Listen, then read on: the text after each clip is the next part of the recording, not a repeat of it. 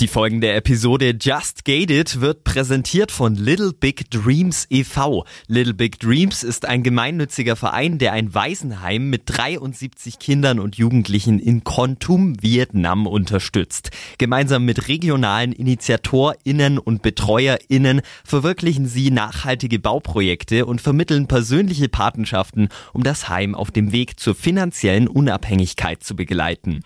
Mehr Infos unter littlebigdreams.org. Just Gated. Der Podcast mit Shannon Gede.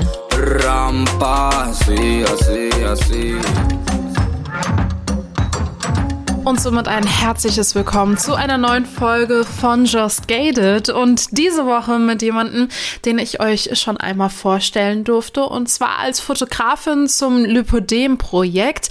Dieses Mal spricht sie aber über ihre eigene Erkrankung und zwar die Endometriose. Melanie Krabowski ist diese Woche bei uns zu Gast und spricht auch wirklich schonungslos ehrlich über das Thema Endometriose, Periode, Blutungen und Fehlgeburten. Für wen diese Themen retraumatisierend oder triggernd sein könnten, ist diese Folge vor allen Dingen im alleinigen Hören nicht geeignet. Nichtsdestotrotz ist diese Folge sehr aufklärend und auch sehr nah am Geschehen. Dementsprechend haben wir auch in unseren Faktenchecks alles zusammengelegt, was ihr rund um die aktuellen Themen braucht, was auch die Erkrankung, die Forschung, Endometriose insgesamt einfach betrifft. Und damit lasse ich euch in unsere neue Folge rein mit, wie gesagt, einer kleinen Triggerwarnung für alle, für die diese Themen zu nahe gehen. Die nachfolgende Sendung befasst sich bewusst mit gesellschaftlich kritischen und emotionalen Themen. Die persönlichen Erfahrungen und Meinungen sind nicht zu verallgemeinern. Just Gated setzt sich zum Ziel, Tabuthemen aufzubrechen und positiv auf die Ereignisse zu blicken, ohne sie dabei zu relativieren. Wie war das denn damals bei dir mit der Pubertät? Hat man da auch sehnsüchtig so ein bisschen drauf gewartet, ne? Wann kriegt man so seine Periode und hat das so mit seinen Freunden verglichen und ah, guck mal, ich habe schon, ah, du noch nicht. Hattest du das auch so miterlebt? Ich habe das gar nicht so miterlebt. vielleicht kann ich mich aber, also vielleicht kann ich mich halt auch gar nicht mehr richtig dran erinnern. Aber äh, ich, ich habe auf jeden Fall kein, äh, keine Erinnerung daran, dass ich gedacht habe, so, oh Mensch, das könnte mal so langsam passieren. Ähm, ich habe aber damals halt auch nicht so viele Freunde gehabt, als dass ich so den direkten Vergleich gehabt hätte zu anderen. Und ähm, das war, das waren so nicht die Hauptthemen in meinem Leben in dem Moment. Und ich weiß, dass das äh, relativ überraschend kam, obwohl ich schon 14 war. Und äh, dementsprechend aber so hinterher geeifert habe ich da eigentlich nicht. Heißt aber auch, wenn du da nicht den direkten Vergleich auch hattest, konntest du ja eigentlich dann, wo es bei dir angefangen hat, nicht auch vergleichen im Sinne von, wie schlimm ist es dann eigentlich? Wie sind die Schmerzen? Wie geht's den anderen? Ja, stimmt. Also ich hätte da gar keinen Vergleich. Am Anfang muss man auch dazu sagen, dass es, dass man das einfach alles für normal hinnimmt. Also man denkt halt, das ist so. Genauso wie ich das jetzt hier habe, so hat das anscheinend zu sein. Und ähm, ich habe zwar schon viel Sprache, äh, Rücksprache mit meiner Mama gehabt, ähm, weil da halt ein sehr enges Band ist und habe schon immer gesagt, oh, irgendwie das tut halt so weh und muss das so sein? Und dann hat sie schon mal gesagt, wir können das mal beim Arzt abchecken lassen, aber ja, sie hat halt gesagt, das ist von jedem zu jedem unterschiedlich und das ist ja auch so die Hauptansicht, die in der Gesellschaft ist. Der eine hat es halt ein bisschen doller und der andere hat halt ein bisschen weniger. Wie würdest du denn deine erste Periode beschreiben? Also meine allererste Periode würde ich, glaube ich, tatsächlich noch relativ normal beschreiben, weil das ja auch einfach ein Hormonchaos ist und man so ein bisschen generell einfach damit überfordert ist, was da gerade passiert und äh, man sich da so mit reinfuchst. Ähm, ich habe knapp zwei Wochen beim ersten Mal meine Tage gehabt, von daher war das in Anführungszeichen noch so in der Norm. Ähm, und erst ab da wurde das halt so ein bisschen strange. Also ab da wurde es halt irgendwie unnormal und dann ging halt auch die Arztbesuche los. Aber so als, als erste Periode, so sozusagen so als Block an sich, war es eigentlich relativ normal. Was heißt dann, es wird strange? Also wie kann man sich das vorstellen? ja, das kann man sich so vorstellen, indem halt quasi nach äh, zwei Wochen die nächste Blutung kam. Und äh, das war jetzt nicht so zwischenblutungsmäßig so ein bisschen, sondern das war halt schon so, als wenn es halt von vorne losgeht. Und ähm, ab da hat es nicht mehr aufgehört zu bluten. Also ähm, ich habe dann insgesamt vier Jahre durchgehend auch relativ stark meine Tage gehabt. Durchgehend? Durchgehend, ja. Also Ach, wirklich. Du Scheiße. Ja, genau. Also wirklich jeden einzelnen Tag äh, immer, immer, immer. Das äh, hat natürlich klar Folgen gehabt, so auf den Alltag. Äh, nicht nur, dass man dann tatsächlich relativ viele Ärzte besuchen musste, aber das hat einem natürlich auch so, wenn man überlegt, von 14 bis 18, das ist so eigentlich die, die Highlife-Zeit. Ähm, das hat mir Klassenreisen verbaut, das äh, hat mir natürlich Schwimmen am See oder so, alles, was man halt irgendwie so macht in dem Alter, das hat es mir irgendwie alles verbaut. Was hat es auch so für körperliche Konsequenzen gehabt? Ich meine, man fühlt sich ja schlapp in der Periode und man braucht, hat mal vielleicht ein bisschen Mangel an dem und dem, an Eisen, was auch immer. Ähm, wie ging's dir? Ja, also Eisenmangel war ein, ein hartes Thema ähm, weil das natürlich irgendwann kaum möglich ist, dass der Körper das noch vernünftig regulieren kann. Und ähm, ich weiß, dass auch äh, tatsächlich einmal der Krankenwagen kommen musste, weil ich so morgens das Gefühl hatte, oh, jetzt, jetzt geht halt gar nichts mehr. Ich kann mich irgendwie gar nicht mehr richtig bewegen. Ich bin halt einfach viel zu schlapp, um irgendwas zu machen. Und ähm, ich habe relativ gut mit meinem Hausarzt damals zusammengearbeitet. Das war so der einzige, den das ganze Thema auch tatsächlich interessiert hat. Er wusste auch nicht, was es ist oder was, was da gerade passiert mit meinem Körper, aber der hat halt viel engagiert gearbeitet und äh, der hat äh, damals halt dann auch gesagt, dass wir direkt einen Krankenwagen rufen sollen, dass ich ins Krankenhaus soll. Und ja, das, ich weiß, dass ich einmal kurz davor stand, dass sie gesagt haben, also wenn das jetzt hier noch schlimmer wird, dann müssen wir Blutkonserven nehmen. Ähm, aber ansonsten war es ja, ja, war es halt irgendwann fast schon Routine, dass man gesagt hat, okay, jetzt geht halt gerade gar nichts mehr, jetzt fahren wir wieder ins Krankenhaus. Ähm, die denken, denn sie müssen erstmal wieder wursteln und selber das Problem versuchen zu lösen. Am Ende gab es halt, halt immer eine Infusion und dann durfte ich wieder nach Hause. Wie kann man sich das dann aber auch vorstellen? Ich meine jetzt auch, also bildlich gesprochen, ähm, Frauen, die ja auch die Menstruationstasse benutzen, ähm, da kann man ja schon ein bisschen sehen, äh, wie viel Blut man tatsächlich auch in den Hochphasen oder oder verliert. Ähm, A, hast du das benutzt und kannst das überhaupt so bildlich irgendwie beschreiben, wie viel Blut man da letztendlich am Tag auch verloren hat? Und B, wenn nicht, wie hast du das sonst irgendwie versucht, ähm, ja, mit OBs oder Binden oder kommt man da dann dann überhaupt hinterher? Wie oft muss man das wechseln? Boah, so viele Fragen gerade von Frau zu Frau, wirklich. Ja, also tatsächlich, ich glaube, so der Standardanfang, wenn man das erste Mal seine Tage kriegt, dann ist das ja so binden. Also sozusagen ich sag mal, in, mein, in meinem Alter war es noch Binden. Ähm, vielleicht ist es heutzutage so ein bisschen moderner schon, aber äh, ja, früher waren es halt einfach noch Binden, die man dann benutzt hat. Und dann waren das ja halt auch nicht wie heute, dass das halt einfach gefühlte drei Millimeter sind, sondern das waren ja dann schon noch so die, die gefühlten Zentimeter Binden. Was dann natürlich auch super unangenehm ist, weil du das halt jeden Tag, du musst das jeden Tag in der Schule tragen, egal was du vorhast, ob du jetzt hier einen Abschlussball oder irgendwie sowas hast, du hast halt immer diese scheiß Binden gehabt. Und dann habe ich mich irgendwann an Tampons rangetraut tatsächlich. Und äh, das hat halt vorne und hinten nicht funktioniert. Also wenn ich wirklich so zu Hochzeiten, also du hast halt trotzdem nicht durchgehend eine starke Regel gehabt. Ähm, manchmal hat sie schon so ein bisschen abgeflacht, aber sie war immer da und immer sehr prägnant. Also es war nie gefühlt so eine Schmierblutung sozusagen. Aber zu Hochzeiten habe ich halt schon irgendwie alle 20 Minuten so das Stärkste, was halt bei den OBs geht, alle 20 Minuten gewechselt. Und ähm, wenn, also es ist so oft vorgekommen, dass ich es gar nicht zählen kann, dass ich halt schon auf dem Weg zur Toilette gemerkt habe, das, das schaffe ich gar nicht rechtzeitig und ich, also wie viele Hosen da irgendwie, weil es mir an den Beinen runtergelaufen ist. Wie gesagt, das kann man halt wirklich nicht zählen. Und ähm, ja, Menstruationstassen, das ist halt immer so eine Sache. Also ich habe es probiert, relativ lange auch, weil ich es interessant finde, auch weil es eine schöne Alternative ist auch zu Tampons. Ähm, aber es ist halt so, dass von Frau zu Frau das halt unterschiedlich ist bei Endometriose und mir tut es weh. Also ich kann das da gar nicht sitzen haben. Ich kann aber sagen, so von der Blutmenge, man hat ja als Frau immer so das Gefühl, oh Gott, das ist so wahnsinnig viel, obwohl es halt eigentlich gar nicht so viel ist. Man sagt ja eigentlich, so eine Espresso-Tasse voll kommt da also insgesamt bei rum. Ähm, aber da bin ich auf jeden Fall drüber. Also wie gesagt, wenn ich so alle 20 Minuten zu Hochzeiten ähm, so die, die größte Größe an Tampons wechseln kann, dann, dann bin ich da auf jeden Fall drüber. Du sagst ja auch mit 14, ne, 15, 16, da fängt ja auch so dieses, vielleicht auch mal den ersten Freund oder auch mal Partys irgendwie im Club. Also jetzt vielleicht nicht mit 15, ne, aber ich bin jetzt schon bei 17, 18 im Kopf.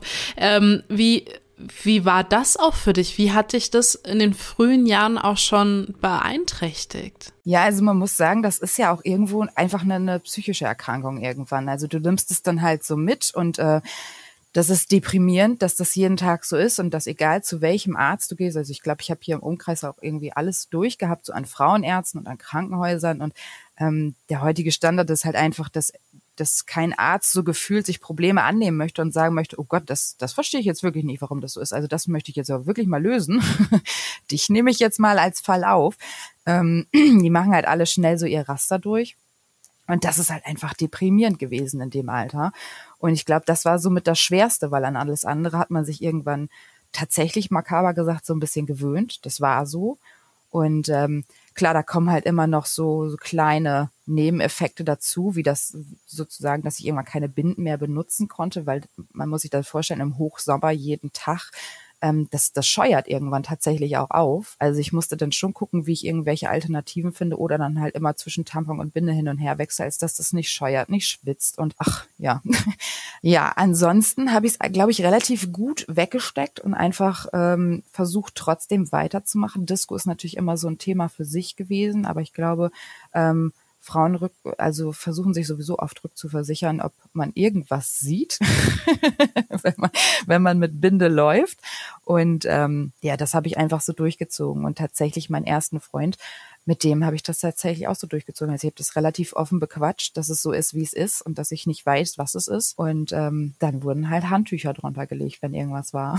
Es ist ja nicht alltäglich, dass Frauen auch so offen darüber sprechen. Ne? Es ist ja vor allen Dingen in dem Alter ein großes Schamgefühl vor den, vor den Jungs gegenüber, wenn man sagt, uh, ich habe heute meine Periode bekommen oder so. Jedenfalls ging es mir und meinem Freundeskreis irgendwie so, dass es da doch unter den Mädels voll offen kommuniziert wurde. Bei Jungs war es dann immer schon noch eine Hürde. War war das für dich auch irgendwie das Empfinden, dass da Leute äh, abgeschreckt von waren, es vielleicht auch als eklig empfunden haben? Also ich glaube tatsächlich, dass das total so war, aber ich habe das in dem Moment, also ich habe da kein direktes Feedback zu bekommen. Mir hat das nie jemand ins Gesicht gesagt, dass das jetzt wirklich nicht cool ist, dass ich das so offen kommuniziere.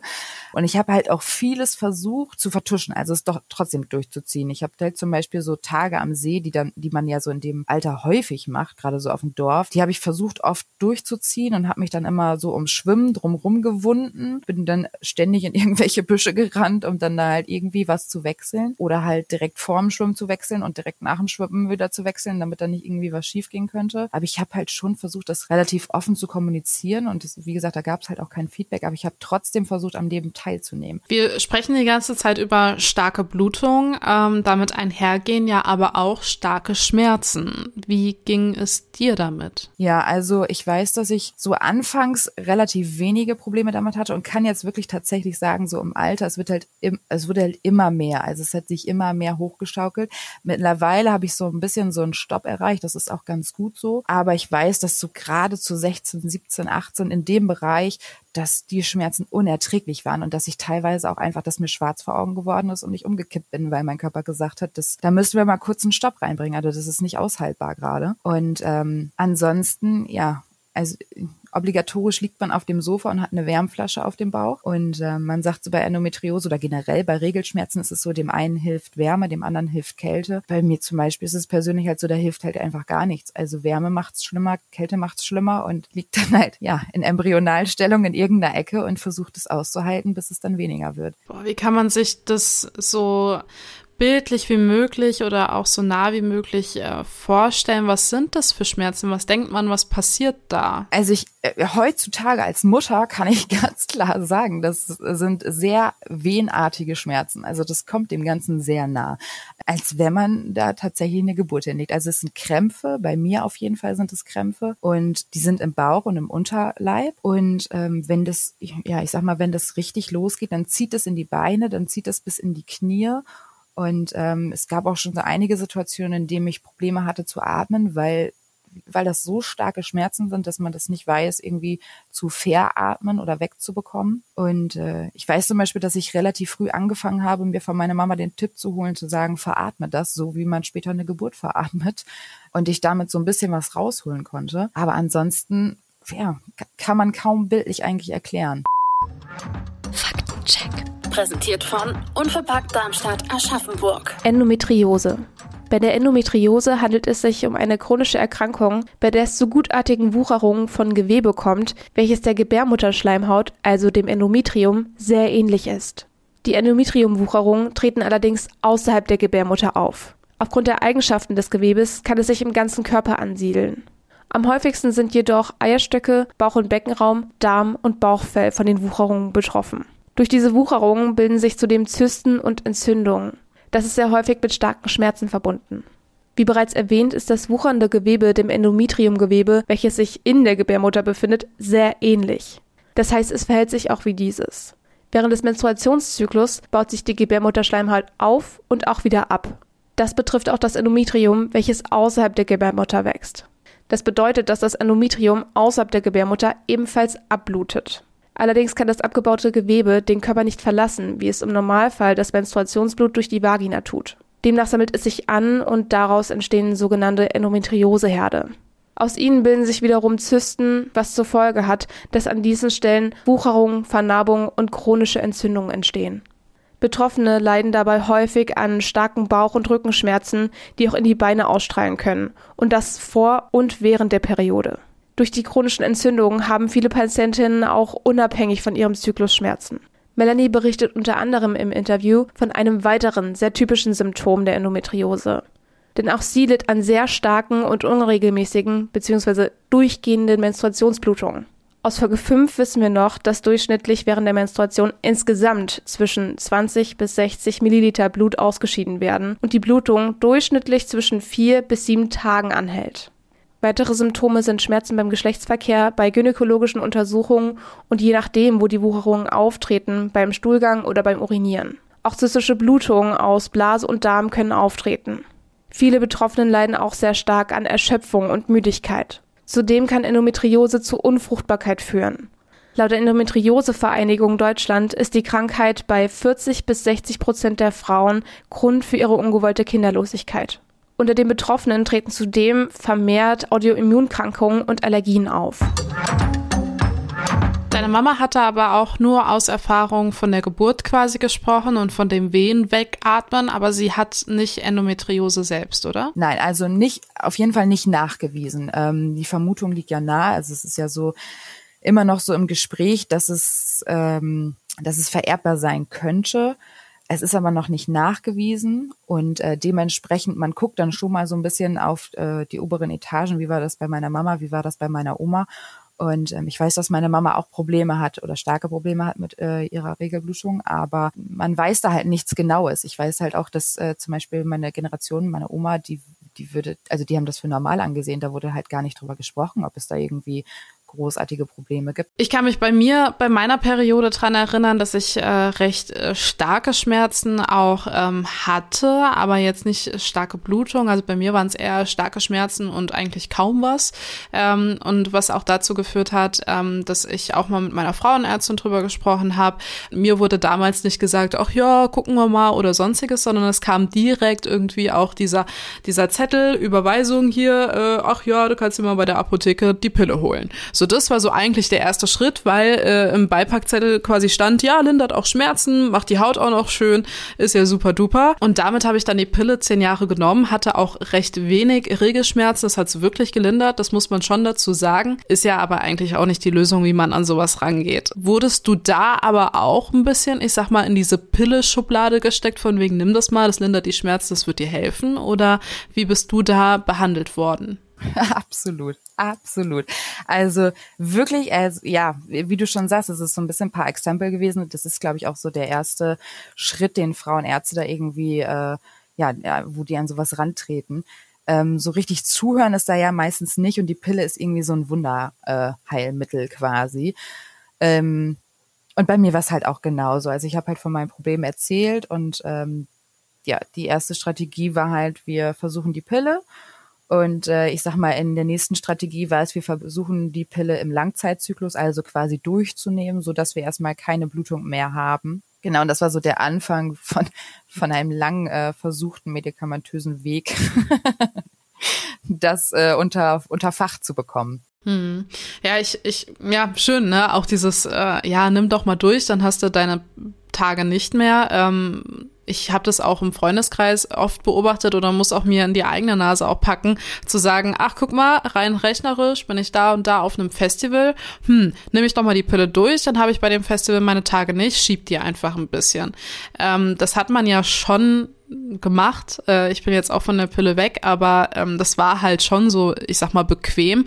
Hat es aber irgendwas bei dir überhaupt gebracht? Wie lange hast du die genommen? Wurde es ein bisschen weniger? Hat es irgendwie Schmerzen gelindert oder war es wirklich einfach für dich gar keine Hilfe? Also für mich war es absolut gar keine Hilfe. Ich habe die erste Pille genommen, also habe sie halt erst normal genommen kann es jetzt nicht mehr genau sagen, aber so im Schnitt vier bis acht Wochen, als dass die schon gesagt haben, dann können wir noch mal drauf gucken, ob sich was verändert hat. Dann habe ich angefangen, sie im Langzeitzyklus zu nehmen, weil sich wirklich gar nichts verändert hat. Das Einzige, was sich stetig verändert hat, ist meine Körbchengröße gewesen, was gerade so in der Pubertät jetzt auch nicht so fein ist. Also ich meine, wenn da mal was kommt, dann ist man froh, aber wenn es dann durch die Pille vielleicht auch mal wieder ein bisschen weggeht, das ist schon sehr verwirrend.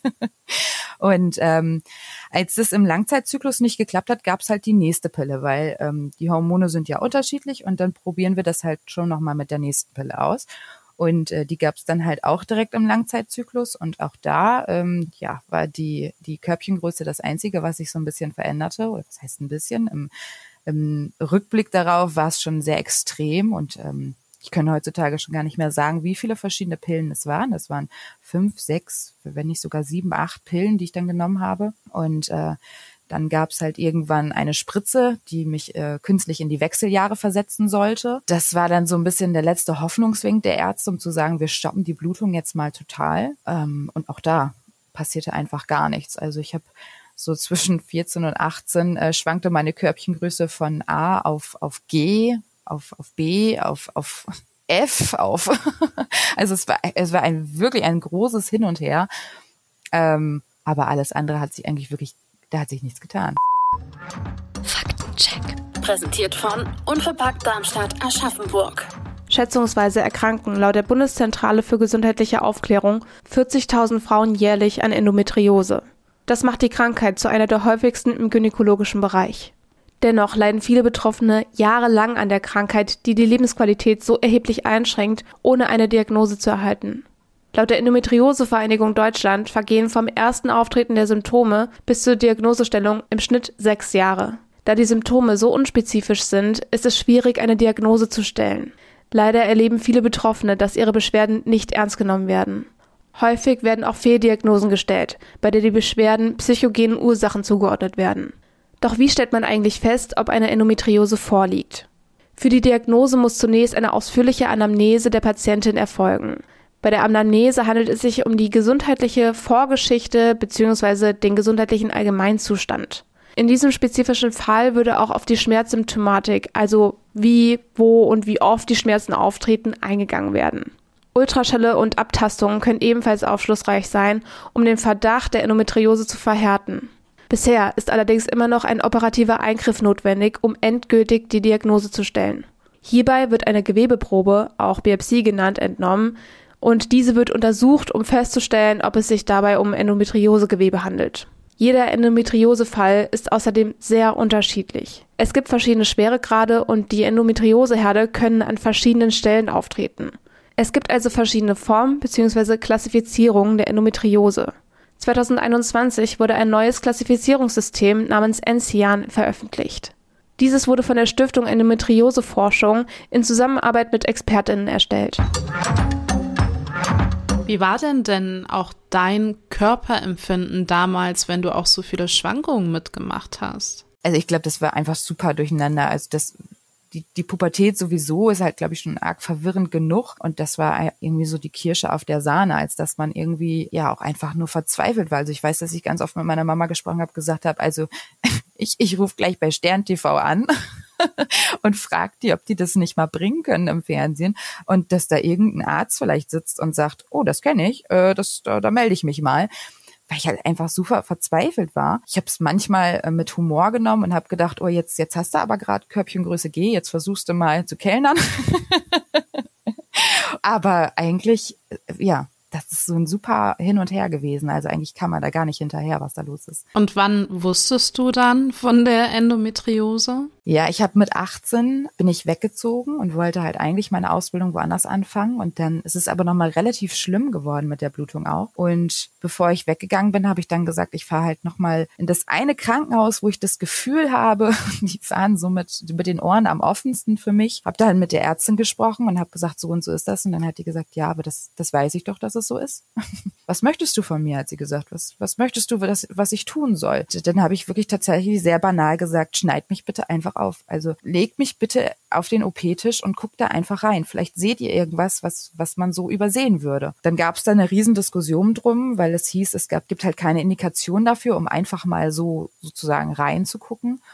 Und im Endeffekt haben wir dann aber die Laparoskopie gemacht, also die Bauchspiegelung, und dann wurde die Endometriose diagnostiziert. Und das hat man dann wie gesehen? Also wie kann man das dann erkennen? Ja, also die Endometriose sind so ja so Verwachsungen, die sich von außen an die Gebärmutter oder an die Eileiter legen oder halt auch an das Bauchfell. Und das heißt, wenn die dann durch, den, durch die Bauchnabelöffnung reingehen, dann können die das schon direkt sehen, dass da so Verwachsungen sind an verschiedensten Stellen und können dann halt auch erkennen, wie stark die Endometriose mittlerweile ist. Ja, also laut Ärztin war das tatsächlich so, dass die äh, kaum reingegangen sind mit der Kamera und dann halt auch schon direkt wussten, was da los ist. Also das war schon ein sehr starker Befall. Aber heißt auch, wie ging es dann weiter für dich? Konnte man dann gezielter auf dich eingehen und sagen, hey, hey, das und das ist zu tun oder? Also es gab äh, so einen ganz obligatorischen Ausdruck darüber, was Endometriose ist als Zell. Den äh, gab es dann quasi, als ich aus dem Krankenhaus gehen durfte. Und ähm, das war es eigentlich erstmal an Informationen. Es hieß, durch die Operation äh, sind die Herde ja jetzt erstmal entnommen worden, also die, die man entnehmen kann. Man kann nicht alle entnehmen oder nicht alle lösen, aber ähm, die, die, die man nehmen konnte, die hat man jetzt erstmal rausgenommen. Jetzt müsste ich halt erstmal ein bisschen Ruhe haben. Ja, das war so die einzige Information, die ich hatte. Und mit der bin ich dann nach Hause gefahren und habe mich dann tatsächlich erstmal durchgegoogelt, was das so alles mit sich bringt und ähm, was das alles so zu bedeuten hat und wie es dann halt weitergehen könnte. Und ich habe dann relativ schnell für mich entschieden, dass ich auch die Pille weglassen möchte, dass ich so mit Hormonen erstmal nichts am Hut haben möchte. Ich möchte erstmal so ein, so ein Gefühl für meinen Körper bekommen, was ist da los und was, was machen wir jetzt mit der aktuellen Situation, wie gehen mein Körper und ich da jetzt erstmal mit um. Und ähm, ja, der Fakt ist ja halt, dass durch die Operation man halt keine Gewährleistung hat, dass da nicht wieder Vernarbungen entstehen. Und somit stand ich eigentlich genauso weit wie vorher, nur dass die Blutung tatsächlich abgeflacht ist. Faktencheck. Präsentiert von Unverpackt Darmstadt Aschaffenburg. Viele Betroffene berichten, dass der Erhalt der Diagnose eine Erleichterung darstellt, da sie nun wissen, was der Grund für ihre Schmerzen ist. Leider gibt es bisher keine Heilung für die Endometriose. Die Behandlungsmöglichkeiten sind relativ eingeschränkt. Da gibt es zum einen den operativen Eingriff, um die Endometrioseherde zu entfernen und so Schmerzen und andere Symptome zu lindern. Da es aber immer wieder zu neuen Wucherungen und damit zu neuen Herden kommt, müssen diese auch immer wieder entfernt werden. Eine weitere Therapiemöglichkeit ist die medikamentöse Schmerzbehandlung. Im Interview erzählt Melanie, dass ihr, wie vielen weiteren Betroffenen, eine hormonelle Behandlung mit der Antibabypille angeboten wurde. Diese Therapiemethode kann für einige Betroffene hilfreich sein. Doch auch sie verspricht keine Heilung, denn mit dem Absetzen der Antibabypille setzen auch die Symptome wieder ein. Falls du oder jemand, den du kennst, an ähnlichen Symptomen leidet, gibt es mehr Informationen und Hilfsangebote auf der Homepage der Endometriosevereinigung Deutschland. Wenn noch keine Diagnose gestellt wurde, kann es hilfreich sein, ein Schmerztagebuch zu führen. Mit dieser Dokumentation der Schmerzen sollte dann die Gynäkologin oder der Gynäkologe aufgesucht werden und konkret der Verdacht der Endometriose geäußert werden. Und so weit abgeflacht, dass du bis heute tatsächlich eine schwächere Blutung hast oder merkst du auch, dass es irgendwie wieder mehr wird und vielleicht so eine OP wieder anstehen müsste? Also das Witzige ist ja bei der Endometriose, dass man tatsächlich irgendwann so ein, ja, so ein ganz komisches Verhältnis zu seinem Arzt hat. Also Im besten Falle zu seinem Frauenarzt. Bei mir ist es halt das Krankenhaus, was das erste Mal operiert hat. Wenn man selber das Gefühl hat, da, da ist wieder einiges im Argen und das, das klappt irgendwie alles gerade gar nicht mehr und ich habe viele Blutungen und viele Schmerzen, dann ähm, kann ich halt quasi ins Krankenhaus gehen und den Ärzten sagen, ich möchte wieder eine OP haben. Ich glaube, das ist, ist wieder soweit sozusagen. Also entgegengesetzt dem, wie es eigentlich läuft, als dass die Ärzte sagen, wir sollten mal wieder ähm, kann man da relativ viel selber mitentscheiden. Mm, es gibt aber unterschiedliche Meinungen, als dass die einen sagen, so eine OP begünstigt das, dass neue Entzündungen, also neue Herde entstehen und eine OP ist nicht immer gut und andere sagen, ich hatte eine OP und danach war alles super und es kam nie wieder was. Ja, und ich hatte jetzt letztes Jahr Ja, letztes Jahr äh, tatsächlich meine fünfte OP und habe das halt auch immer von mir selber angeschoben. Also immer, wenn ich das Gefühl hatte, jetzt ist es wieder, jetzt wird's wieder mehr, ähm, also vor allen Dingen mehr Blutung, weil die Schmerzen sind eigentlich nie weniger geworden. Aber immer wenn ich so merke, jetzt werden es wieder mehr Blutungen, jetzt belastet mich das in meinem Alltag noch mehr, als es das sowieso schon tut, dann, dann fahre ich eigentlich schon hin und bespreche das schon nochmal mit denen. Was macht das aber auch mit einem, wenn man dann diese Erkenntnis hat, okay, es ist eine Krankheit, die vielleicht, okay, unerforscht ist, aber es ist eine Krankheit und ähm, was, was macht das mit einem auch psychisch? Also erstmal war ich dankbar, dankbar, dass ich nach vier Jahren wusste, was, was da eigentlich vor sich geht und dass das Ganze einen Namen hat und dass ich nicht alleine auf der Welt bin weil das Gefühl hat man ja tatsächlich irgendwann. Ähm, weil, wie du schon sagst, über die Regelblutung redet halt kaum eine Frau. In der Gesellschaft ist es ja so ein bisschen noch so die Norm, als dass, wenn man sagt, oh, ich habe so Schmerzen, dann sagen viele Frauen, ja, gut, das, das, ist halt so, obwohl es eben eigentlich nicht so sein sollte. Also ähm, starke Schmerzen sollten eigentlich nicht zu der Periode gehören und das äh, ist eigentlich nicht die Norm. Ja, was macht das psychisch mit einem? Also wie gesagt, ich bin froh, dass ich jetzt weiß, was es ist, aber das bringt einen eigentlich trotzdem nicht weiter. Also es, ist, es hat einen Namen und ich, ich kann es benennen, wenn ich mit jemandem darüber rede, was mein Problem ist oder wie, wie sich meine Probleme quasi gliedern und äh, wie die Krankheit heißt. Aber die Probleme werden nicht weniger. Du hast auch selbst gesagt, du hast dann äh, gegoogelt und mal gesehen, hm, wie, wie, wozu führt das und was vielleicht auch für Beeinträchtigung bringt das mit sich. Ähm, Thema Kinder Kinderwunsch ähm, mit Endometriose ja gar nicht so einfach. Ja, also tatsächlich sagt man so im Schnitt 40 bis 60 Prozent der Frauen, die keine Kinder oder die ungewollt äh, kinderlos sind, die leiden tatsächlich wahrscheinlich an Endometriose. Bei mir war es bis dato, also wie gesagt, ich war 18, bis dato war es halt eigentlich auch kein Thema. Ich habe mir da keine Gedanken drum gemacht. Tatsächlich auch nicht, obwohl ich die ganze Zeit die Blutung hatte. Das war irgendwie nie in meinem Kopf drin. Ich weiß aber, dass, dass mein Hausarzt, wie gesagt, da sehr, sehr engagiert war und ich bin halt auch mit dem Diagnosezettel relativ schnell zu ihm gerannt und habe gesagt, oh, ich weiß was, ich weiß was. Das Ganze hat einen Namen. Und äh, der hat sich viel belesen, ähnlich wie ich, und hat sich viel bei Ärzten auch ähm, Meinung eingeholt und so, dass wir viele Gespräche darüber führen konnten. Und der hat relativ schnell zu mir gesagt, also so wie ich das gehört und gelesen habe, solltest du versuchen, das schnell anzusetzen, das Thema.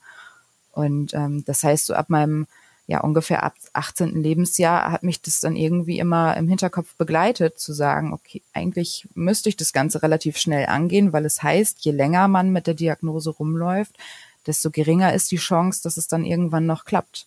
Und wie war es dann bei dir? Hat es dann direkt geklappt oder welchen Weg musstest du gehen? Also bei mir hat es nicht, in Anführungszeichen, nicht direkt geklappt. Also es hat halt schon geklappt, dass ich schwanger geworden bin. Ich war damals knapp ein Jahr mit meinem jetzigen Mann zusammen und ähm, habe dann mit der Klinik gesprochen, weil es halt gerade relativ schlimm war von den Schmerzen her und die haben gesagt, also wenn wir ihnen zu was raten können, dann äh, versuchen sie schwanger zu werden. wusste halt auch nicht, wie ich das damals dann so meinem Mann erklären sollte. Nach einem Jahr Beziehung, weil ich halt schon, also ich wusste halt schon, dass ich immer Kinder haben wollte, aber eigentlich war das da noch nicht so Thema. Und ähm, ja, die haben dann halt gesagt, also so wie wir das von anhand der letzten Operationen einschätzen, ähm, würden sie mir ungefähr dreiprozentige Chance geben, dass ich schwanger werden könnte. Ähm, heutzutage weiß ich nicht mal sicher, ob das so, ob das nicht so, ich weiß nicht, fachlich war, ob man das so in Prozent überhaupt ausdrücken könnte. Ähm, aber das war so meine feste Zahl, die ich damals fix im Kopf hatte. Ich habe eine dreiprozentige Chance und, und das wird noch weniger über die Jahre und je länger ich warte. Und ähm, dann habe ich das damals zu meinem Mann gesagt und habe gesagt, die Ärzte haben gesagt, eigentlich sollte man das probieren. Und ähm, ja, nachdem wir uns dann länger darüber unterhalten haben, haben wir irgendwann gesagt, okay, wir machen das. Und das ist dann halt die ersten Male, ja, direkt ein paar Mal schief gegangen. Also ich sag mal, es war immer ein relativ früher Abbruch dann. Ähm, alles vor der zwölften Woche. Ähm, und irgendwann hat mein Arzt mir auch gesagt, das Schwangerwerden, das ist bei Ihnen nicht das Problem. Also das funktioniert schon. Nur das Halten der Schwangerschaft, das verhindert die Endometriose. Ähm ja, und dann mussten wir uns da so langsam rantasten, irgendwie, irgendwie trotzdem neuen Mut zu schöpfen und zu sagen, irgendwie wollen wir diese drei Prozent knacken.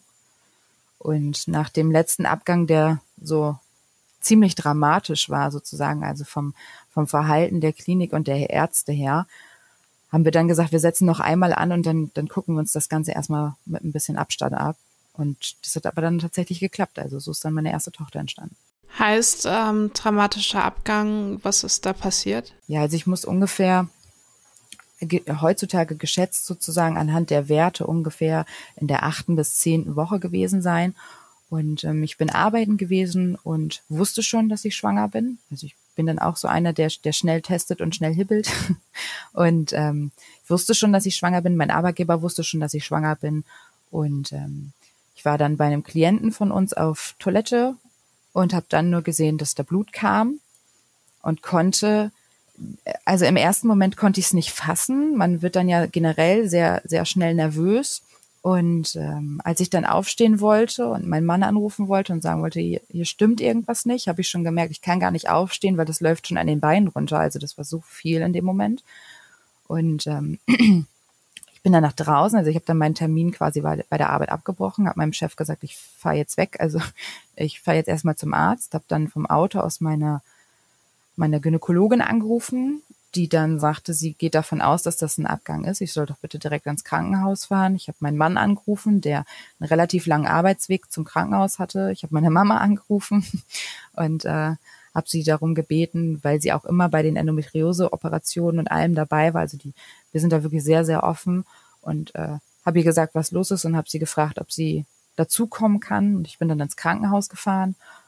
Und also das, das war ein Katastrophentermin von vorne bis hinten eigentlich. Ich stand dann beim Sekretariat und habe der Frau beim Sekretariat gesagt, ich, ähm, ja, also ich, ich blute halt und eigentlich bin ich schwanger und ähm, ja, das müsste man mal irgendwie untersuchen und war ganz durch den Wind.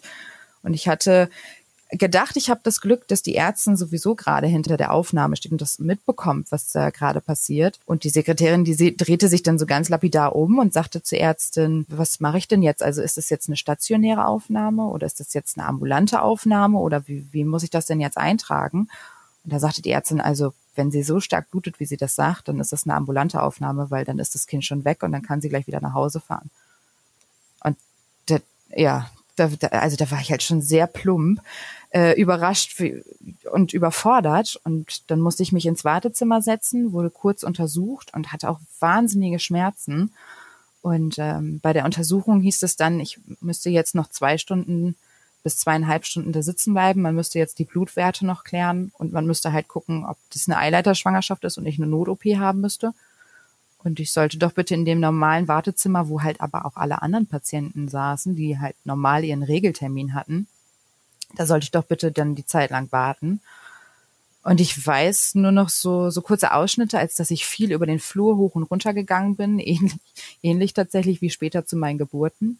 Und ähm, starke Rückenschmerzen hatte und äh, viel auf dem Fußboden im Krankenhaus gelegen habe oder versucht habe, mich irgendwie an die Wand zu stützen. Oder also ich musste das wirklich irgendwie sehr von den Schmerzen da wegdrücken, was da passiert ist. Ähm, und die Ärztin ist dann irgendwann auf dem Flur mir entgegengekommen und hat gesagt, so, ich mache jetzt Feierabend. In ungefähr fünf Minuten kommt ein anderer Arzt, der sagt ihnen dann, wie das Ergebnis ist. Das hat mich total schockiert, weil ich dachte, ach, das ist doch sowas irgendwie, ja, sowas Zwischenmenschliches. Vielleicht möchte man das als Ärztin auch gerne noch wissen, was da jetzt vielleicht das Ergebnis ist. Und ähm, möchte diesen Fall sozusagen abschließen, bevor man nach Hause fährt. Aber das war dann nicht der Fall. Also die ist dann nach Hause gefahren und hat mir noch freundlich gewunken. Und ähm, in den nächsten fünf Minuten kam dann ein relativ junger Arzt den Flur entgegen und hat mir wirklich über diesen kompletten Krankenhausflur entgegengerufen, ihr Kind ist tot, sie können nach Hause fahren. Und das, ja, das war's dann. Also ich, ich, also ich habe dann meine Mama eingehakt und meinen Mann angehakt und habe gesagt, wir können nach Hause. Und äh, die waren dann auch tatsächlich so ein bisschen überfordert und haben gesagt, wie, also kommt da jetzt nichts mehr? Ich sage, nein, da kommt nichts mehr, wir fahren jetzt. Ich bin dann nach draußen und wir wollten zum Auto gehen und dann dann ist es mir erst aufgefallen. Also dann habe ich das erstmal so Revue passieren lassen und dachte mir, Wahnsinn. Also der hat mir jetzt tatsächlich über einen kompletten Krankenhausflur entgegengerufen, dass mein Kind gestorben ist und dass es weg ist und dass, dass ich gehen kann. Ich habe tatsächlich nochmal den Mut so zusammengenommen, habe mich da auch beschwert. Also ich habe gesagt, ich möchte keine Rückmeldung darüber haben, ich möchte kein gemeinsames Gespräch mit den Ärzten haben das ist mir zu viel, so ich muss mich erstmal mit mir selber auseinandersetzen, was da so passiert ist. Ich habe mich tatsächlich beschwert. Ich bin ziemlich stolz heutzutage darauf, dass ich nochmal hingefahren bin direkt am nächsten Tag. Aber ich habe mich halt direkt beschwert und habe gesagt, mach das nie wieder mit irgendeiner Frau. Was macht es dann auch mit einem im Wunsch, wirklich auch Mama zu werden, woher nimmt man da die Kraft, das nochmal zu versuchen, wenn es schon einmal so gelaufen ist? Ich meine, jetzt auch nicht von der ärztlichen Seite. Ich hoffe, das wird nie wieder irgendwo bei irgendeiner Frau passieren, so, aber auch von dem, was man da körperlich und psychisch mitgemacht hat. Also ich glaube, einmal ist das ganz stark der Wunsch, als dass man tatsächlich Angst hat, dass es, dass es stimmen könnte mit diesen drei Prozent und dass es abbaut und dass man so einen Wettlauf gegen die Zeit gerade macht. Auf der anderen Seite ist das, glaube ich, tatsächlich so ein bisschen der Gesellschaft verschuldet, mit der man Kontakt hat, als dass viele um einen rum sagen, ach, das war aber ja noch nichts, das, das war noch kein Kind und ähm, versucht es einfach nochmal und ach Mensch, ja, das, das haben ja viele und aber solange noch kein Herz geschlagen hat, da das wird halt viel runtergespielt und ich glaube, dass man das vielleicht arbeitet der Kopf gegen an, aber auf der anderen Seite denkt man sich, okay, wenn, wenn das alle sagen, also wenn, wenn das alle sagen, das war noch kein Kind und das ist normal und das passiert halt, dann macht man das halt einfach nochmal sozusagen. Also das braucht viel, viel Me-Time sozusagen, um das, um das zu verarbeiten, um so seinen eigenen Weg zu finden und zu sagen, das war ein Kind. Das, ich, ich habe ein Kind gehabt, das gestorben ist, doch. Das belastet ja auch eine Beziehung. Ähm, wie geht man da auch mit dem Partner irgendwie die weiteren Schritte? Ähm, ich kann mir schon vorstellen, dass das ziemlich hart ist. Ja. ich glaube, kurz und knapp, ja, es ist. Vor allen Dingen ähm, verarbeitet das jeder anders. Also mein Mann ist da noch relativ entspannt gewesen. Ähm, vielleicht auch unter dem Aspekt zu sagen, das war in Anführungszeichen jetzt noch nicht so weit. Das heißt, ähm, die Männer sind ja eh distanzierter, was gerade so die Anfangszeit beginnt. Das heißt, die Frau merkt, dass, dass sie schwanger ist, sie merkt die Veränderung im und am Körper. Ähm, ja, die, diese ganzen Emotionen, die man halt so als Frau gerade am Anfang der Schwangerschaft mitmacht, die fehlen dem Mann auch. Ich denke, da ist halt so eine große Distanz halt einfach noch zum Kind, als dass er das später auf dem Ultraschall sehen kann. Und so weit waren wir dann ja alles noch gar nicht. Und so war mein Mann sozusagen so ein bisschen distanzierter und ja, entspannter ist vielleicht so ein bisschen die falsche Wortwahl, aber er hat gesagt, okay, dann, dann machen wir das nochmal. Wir machen das jetzt so lange, bis das funktioniert und wir ein Kind haben, ein gesundes Kind. Oder was heißt gesundes Kind? Ein Kind. So. Und ähm, für, für mich war das definitiv schrecklicher. Also ich habe definitiv länger und auch heute noch zwischendurch dran zu knabbern, ähm, wo ich bei ihm sehe, dass das nicht so war. Aber es ist Gott sei Dank bei uns nie auf die Beziehung geschlagen. Also es, ähm, es hat seine Streitigkeiten gegeben und es hat seine Gefühlsausbrüche gegeben und ich denke, das gehört aber auch dazu, um sowas zu verarbeiten, aber es ist Gott sei Dank nie auf die Beziehung geschlagen. Ihr habt ja auch äh, zwei gemeinsame äh, Kinder. Ähm, wie war das da aber auch für dich, um auf das Thema zurückzukommen, Endometriose, ähm, während der Schwangerschaft auch? Ich meine, du bist dann über diese zwölf Wochen hinausgekommen, die du gerade noch als Hürde so gesehen genannt hast. Ähm, hat man da während der Schwangerschaft auch die ganze Zeit Angst, auch mit der Vorgeschichte, oh Gott, klappt es, klappt es nicht, ähm, werde ich bluten? Was sind das für Gedanken einer Schwangeren dann auch? Ja, also es gibt oder es gab halt auch immer so so kleine Phasen. Ich denke, das ist aber auch viel hormonbedingt und äh, als Mama, auch wenn man Schwangerschaft, also in der Schwangerschaft noch steckt, dann ähm, dann entwickelt man einfach irgendwie Ängste, die man vorher noch nie hatte. Und äh, wenn man dann so ein bisschen, ich sag mal, in so einem kleinen Angstschub ist, als dass man sowieso gerade ein bisschen vorsichtig ist oder dachte, oh, jetzt habe ich vielleicht irgendwas gemacht, was nicht so gut war, ähm, dann achtet man da viel drauf. Ähm, aber ich glaube, so bezogen auf die Endometriose war ich eigentlich relativ entspannt. So die ersten zwölf Wochen, die waren wirklich sehr an, also angespannt, weil ich wirklich Angst hatte, dass dann nochmal was passiert. Und also ich, ich weiß bei beiden Schwangerschaften, dass es nicht einmal, nicht einmal gab in den ersten zwölf Wochen, wo ich auf Toilette gegangen bin, einfach nur um Urin abzulassen und beim Abwischen nicht zu denken, bitte, bitte lass das einfach bitte nicht rot sein. Ähm, was aber natürlich tatsächlich mal einfach so probiert äh, passiert, weil sich da auch Bänder weiten und alles mögliche und das da kann halt schon mal einfach ein bisschen Blut sein, aber das ist halt direkt jedes Mal bei mir ein Krankenhausbesuch gewesen, weil ich einfach panische Angst hatte, dass dann irgendwas war. Und je länger die Schwangerschaft aber andauerte, desto, desto entspannter war ich tatsächlich. Wie war das dann auch bei der Geburt? Ähm, hattest du, ich sag mal jetzt in Anführungszeichen, eine entspannte Geburt, weil du die Schmerzen ja so gesehen schon ein paar Jahre vorher weggeatmet hast? Oder ähm, wie, wie war das dann? Ich, ich äh, vielleicht auch total blauäugig gefragt, ne? aber ich stelle mir das so vor, dass du da schon ein bisschen gewappneter warst. Ja, also ich glaube, die Anfänge waren tatsächlich so. Also ich, ich würde es heute auch immer wieder so beschreiben, als dass ich das Gefühl halt einfach schon kannte. Ich wusste ähm, bei meiner ersten Tochter, als es losgeht, das war tatsächlich so ein kleiner Flashback. Und ich habe das vor der Geburt nicht benannt, weil man hat halt einfach andere Sorgen. ähm, aber nach der Geburt habe ich auch ganz klar zu meinem Mann gesagt, das waren die gleichen Schmerzen wie damals im Krankenhaus, wo das Kind abgegangen ist. Ich sag, der Anfang war exakt gleich, diese Rückenschmerzen, die ich hatte, dieses starke Ziehen nach unten. Ähm, ich wusste nicht, wohin mit mir, mich sollte keiner ansprechen und keiner anfassen. Ähm, ich hatte immer das Gefühl, ich muss das mit mir alleine ausmachen. Das war so exakt der gleiche Verlauf, nur dass das dann natürlich bei der Geburt von meiner Tochter ähm, ja sich gesteigert hat. Und ähm, ja, also wie gesagt, die Anfänge waren gleich, aber ich glaube, dadurch, dass das so emotional befangen ist, eine Geburt zu, zu haben und zu wissen, da kommt gleich äh, ein Baby auf die Welt oder dein Baby auf die Welt, ähm, setzt man da nicht ganz den Vergleich an mit den Schmerzen. Hm. Aber auch, also vergleichbar auch mit, äh, wenn du deine Periode hattest, dann so gesehen, ne? Also jetzt nicht nur mit, mit der Fehlgeburt, sondern halt auch ähm, mit dem, was du davor schon, wo deine Mama dir ja auch die Tipps gegeben hat, atme es weg. Ähm, damit vergleichbar war es sicherlich auch, Fragezeichen? Absolut. Ja, absolut. Also das merke ich selbst heute noch. Ähm, ich habe es heutzutage allerdings nicht mehr so komprimiert auf alle Tage. Also ich weiß, dass ich so ein, zwei, maximal drei Tage habe, wo es, wirklich schlimm ist von den Schmerzen.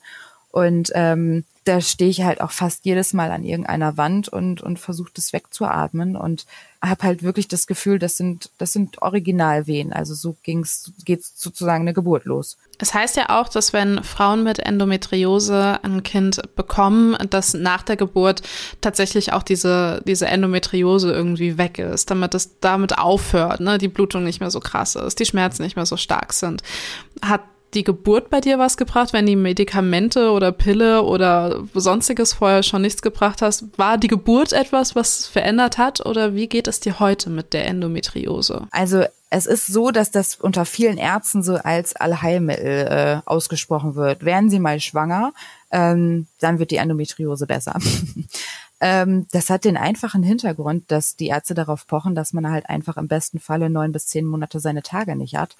Und ähm, solange sich keine Blutung aufbaut, baut sich, bauen sich halt auch keine Herde auf. Aber man weiß ja heutzutage, dass es halt nicht bei jeder Frau so ist. Also ich weiß, dass ich dann die zehn Monate keine, keine Regelblutung habe, aber ich weiß halt nicht, was in, innerlich passiert und ob sich dann nicht doch irgendwas anderes aufbaut in der Zeit. Und ich weiß, dass es bei mir so ist, dass es bei beiden Kindern halt einfach gar nichts gebracht hat. Also ich hatte keine, keine Blutung während der Schwangerschaften, aber nachdem so das Wochenbett durch war, ähm, und alle anderen Frauen gesagt haben, so, puh, jetzt bin ich erstmal mit dem Härtesten durch nach der Geburt. ich kann endlich wieder eine normale Hose tragen, so ungefähr. Und äh, muss dann nicht fünf Einlagen reinlegen. Ähm, da fing bei mir direkt schon die Regelblutung wieder an. Also da hatten die Frauen halt erstmal nochmal vier Wochen Ruhe, da ging es bei mir direkt eigentlich schon wieder weiter. So im Hinblick auf heute ist es so, dass die letzte OP sozusagen ergeben hat, dass sich jetzt auch zu der Endometriose eine Adenomiose entwickelt hat.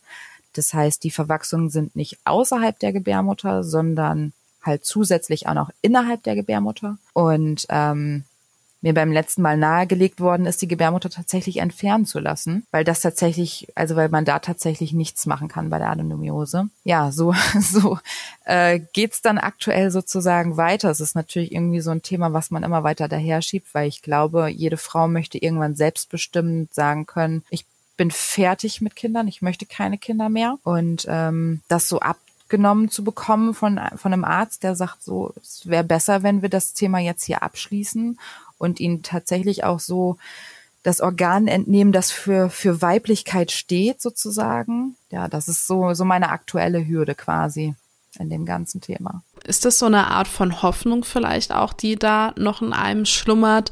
Von wegen, ey, komm, wenn weiter geforscht wird, dann gibt's bestimmt eine Lösung und dann muss ich mir darüber keine Gedanken machen. Dann kann ich auch noch in fünf Jahren vielleicht ein Kind bekommen. Hast du diese Hoffnung, dass da einfach die Medizin sich vielleicht noch entwickelt und möchtest deshalb die Entscheidung noch nicht treffen? Das ist eine sehr gute Frage. weil ähm, ich ganz klar sagen kann, dass ich heutzutage tatsächlich nicht mehr die Hoffnung habe. Also ich habe ich hab meine zwei leiblichen gesunden Kinder. Ich könnte sozusagen die Gebärmutter entfernen lassen und es wäre es wäre irgendwo okay für mich. Also ich weiß, dass es genug Frauen gibt, die können, die haben gar kein Kind bekommen und die möchten unbedingt und es funktioniert nicht.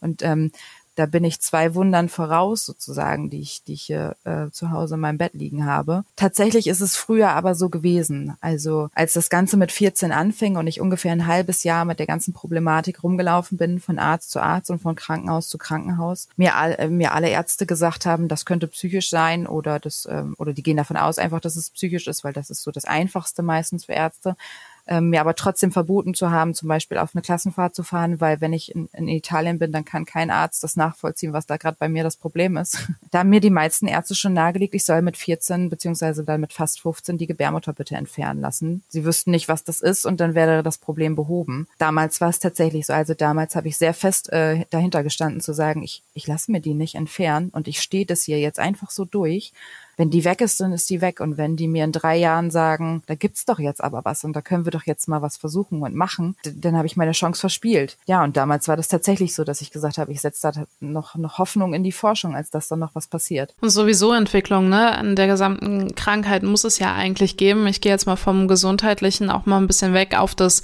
Gesellschaftliche. Ähm, wie müsste da ja eigentlich, ich meine, wenn du mir das beschreibst, ne, du musst dann da äh, die Schmerzen wegatmen. Äh, äh, und, und bist da erstmal ausgenockt, da geht ja der Alltag trotzdem weiter. Und bei einem Arbeitgeber heutzutage zu sagen, ich meine, da ist ja schon die Hürde bei jemandem, der, ich sag mal in Anführungszeichen, normal die Periode hat, zu sagen, ey, ich fühle mich heute einfach nicht fit, äh, ich habe mich krank schreiben lassen wegen Periode, ist halt irgendwie noch nicht. Ähm, wie siehst du da auch die Entwicklung in der Gesellschaft? Was muss sich da deiner Meinung nach bewegen? Also ich glaube, als allererstes muss sich dieser Gedanke, ähm, gerade bei Frauen, ich finde das immer so schade, dass das von Frauen zu Frauen auch immer so ganz, ganz schwierig ist, ähm, solche Themen zu behandeln. Aber gerade bei Frauen muss ich das so ein bisschen im Kopf ähm, lockerer machen, dass wir, dass wir das ein bisschen besser akzeptieren, dass es bei anderen Frauen eben anders ist bei, als bei uns selbst. Und dass eine Periode niemals schmerzhaft sein sollte und dementsprechend, wenn jemand starke Schmerzen hat oder eine sehr, sehr starke Blutung hat, das wird es äh, akzeptieren und annehmen, dass es nicht okay ist und nicht normal ist, was da gerade passiert und dann einfach mehr Rücksicht drauf nehmen. Ähm, denn das ist so tatsächlich die größte Erfahrung, die ich mit dem ganzen Thema gemacht habe, als dass, als dass gerade Frauen das versuchen klein zu reden und sagen, das, das ist halt so. Also ich, ich habe auch eine starke Blutung. Ich, ich habe auch mal Schmerzen und ich muss auch mal in eine, in eine Badewanne gehen, damit es wieder besser wird. Und es ist so viel Unwissenheit. ähm, makaber gesagt, tatsächlich, es ist so viel Unwissenheit dahinter, weil, wie gesagt, starke Schmerzen gehören eigentlich nicht zu einer Periode. Und eine sehr starke Blutung gehört eigentlich auch nicht zu einer Periode. Oder ähm, Schmerzen beim Sex, Schmerzen nach dem Sex. So viele facettenreiche Sachen, die zu der Endometriose gehören, die äh, in der Gesellschaft als normal angesehen werden, obwohl sie das eigentlich gar nicht sind. Wie gesagt, das sollte man vielleicht einfach mehr akzeptieren oder auch mal hinterfragen. Ich meine, Endometriose ist auch eine Krankheit, die, wie du schon sagst, absolut unerforscht ist noch und wo die Dunkelziffer extrem hoch ist, weil Frauen denken, das ist normal, was die da durchmachen. Was ist denn jetzt zum Beispiel auch ähm, rückblickend für dich etwas, wo du sagst, hey, das hätte ich als 14-Jährige gebraucht von jemandem, der mir das mal so klar oder so sagt, ähm, gezielt. Was würdest du jemandem sagen, der recht jung ist und merkt, boah, ist das echt so normal? Was würdest du so Mädchen auch raten? Wie sollen sie das Ganze angehen? Also ich glaube, so durch, durch das ganze oder durch mein ganzes Leben heutzutage würde ich mit allen Eckpunkten immer empfehlen, dass, dass man versucht, auf seinen Körper zu hören tatsächlich. Also so, ähm, so wie du auch schon sagst, dieses, dieses Erstpatent auf die Pille zu setzen und zu sagen, ach, da, da probieren wir erstmal was gegen zu nehmen, sozusagen, ähm, von, von solchen Dingen wegzukommen und versuchen, in sich selber hineinzuhorchen. Weil ich glaube, bei den meisten Themen haben wir schon ein Bauchgefühl. Und wir wissen schon, ob das hier gerade richtig ist oder ob das irgendwie, irgendwie sich nicht richtig anfühlt. Und ähm, ich glaube, das wäre auch tatsächlich so das gewesen, was ich mir damals gewünscht hätte, dass jemand gesagt hätte, okay, mach dich mal frei von diesen ganzen Ärzten und von diesen ganzen Meinungen, die da gerade auf dich einpreschen und ähm, setz dich einfach mal fünf Minuten auf dein Bett und und sag mir dann einfach mal klar raus, hast du das Gefühl, das ist normal so? Das müsste so sein? Weil dann hätte ich schon ganz früh sagen können, nee, also nee, das, das, das, was hier gerade läuft, das, das ist nicht richtig. Und warum sieht es keiner? Warum hilft mir keiner? Was ist das Gute an deiner Geschichte von Endometriose? ich glaube, das Gute an der Geschichte mit Endometriose ist, dass ich meine Kinder viel, viel mehr schätzen kann. Ich weiß gar nicht, ob das möglich ist und äh, ich möchte da auch gar keiner Mutter so vortreten. Ähm, aber ich bin lange, lange mit dem Gedanken rumgelaufen, dass das gar nicht funktionieren wird. Und ähm, ich denke, das gehört halt auch einfach dazu, dass man in dem Moment neidisch auf, auf andere Mütter guckt oder auf Schwangere guckt oder in Kinderwagen äh, guckt. Und äh, man denkt, das, das wirst du nicht erreichen, das wirst du nicht schaffen. Und ähm, ich glaube, dass ich das noch viel, viel mehr schätzen kann, als ich es sonst getan hätte. Und an dieser Stelle haben sowohl Melanie als auch ich ein bisschen Pippi in den Augen gehabt und mussten danach wirklich fast eine Runde zusammen weinen. Wir haben noch viel darüber gesprochen. Und wenn es euch ähnlich gehen sollte, dann schreibt uns doch gerne über Instagram. Wir treten mit euch gerne in den persönlichen Kontakt, um über dieses Thema auch nochmal im Detail mit euch zu sprechen. Denn für alle, die bis hierhin gehört haben, werden gemerkt haben, dass diese Folge sehr nah und sehr emotional war. Nächste Woche darf ich euch euch Antonio vorstellen. Ein komplett anderes Thema, denn hier geht es um die Anstifter, die ein neues Bildungssystem ähm, ja eigentlich erwarten, auch in der Politik, aber auch selbst in die Hand genommen haben und durch Workshops ganz neue Statements auch in dem Bildungsgeschehen hier in Deutschland setzen. Sie hatten eigentlich vor, eine Schule auch zu gründen. Durch Corona ist das alles aber nicht so ähm, ja, vonstatten gegangen und Antonio sagt selbst zum Glück. Warum, wieso, weswegen, das hört ihr nächste Woche hier bei Just Gated. Lust auf mehr Infos zum Podcast? Alles zum heutigen Gesprächspartner findest du auf justguided.com und für dein tägliches Update klick dich jetzt bei Just Gated Official auf Instagram rein. Das war die neue Folge von Just Gated. Auch immer montags abends ab 8 Uhr bei Yuka Radio. Yuka. Yuka Radio. Der beste Musikmix für dich. Jeden Tag neu für dich zusammengestellt. Music for you. Music for you. Nur bei Yuka Radio. Alle Infos checkst du online. yukaradio.de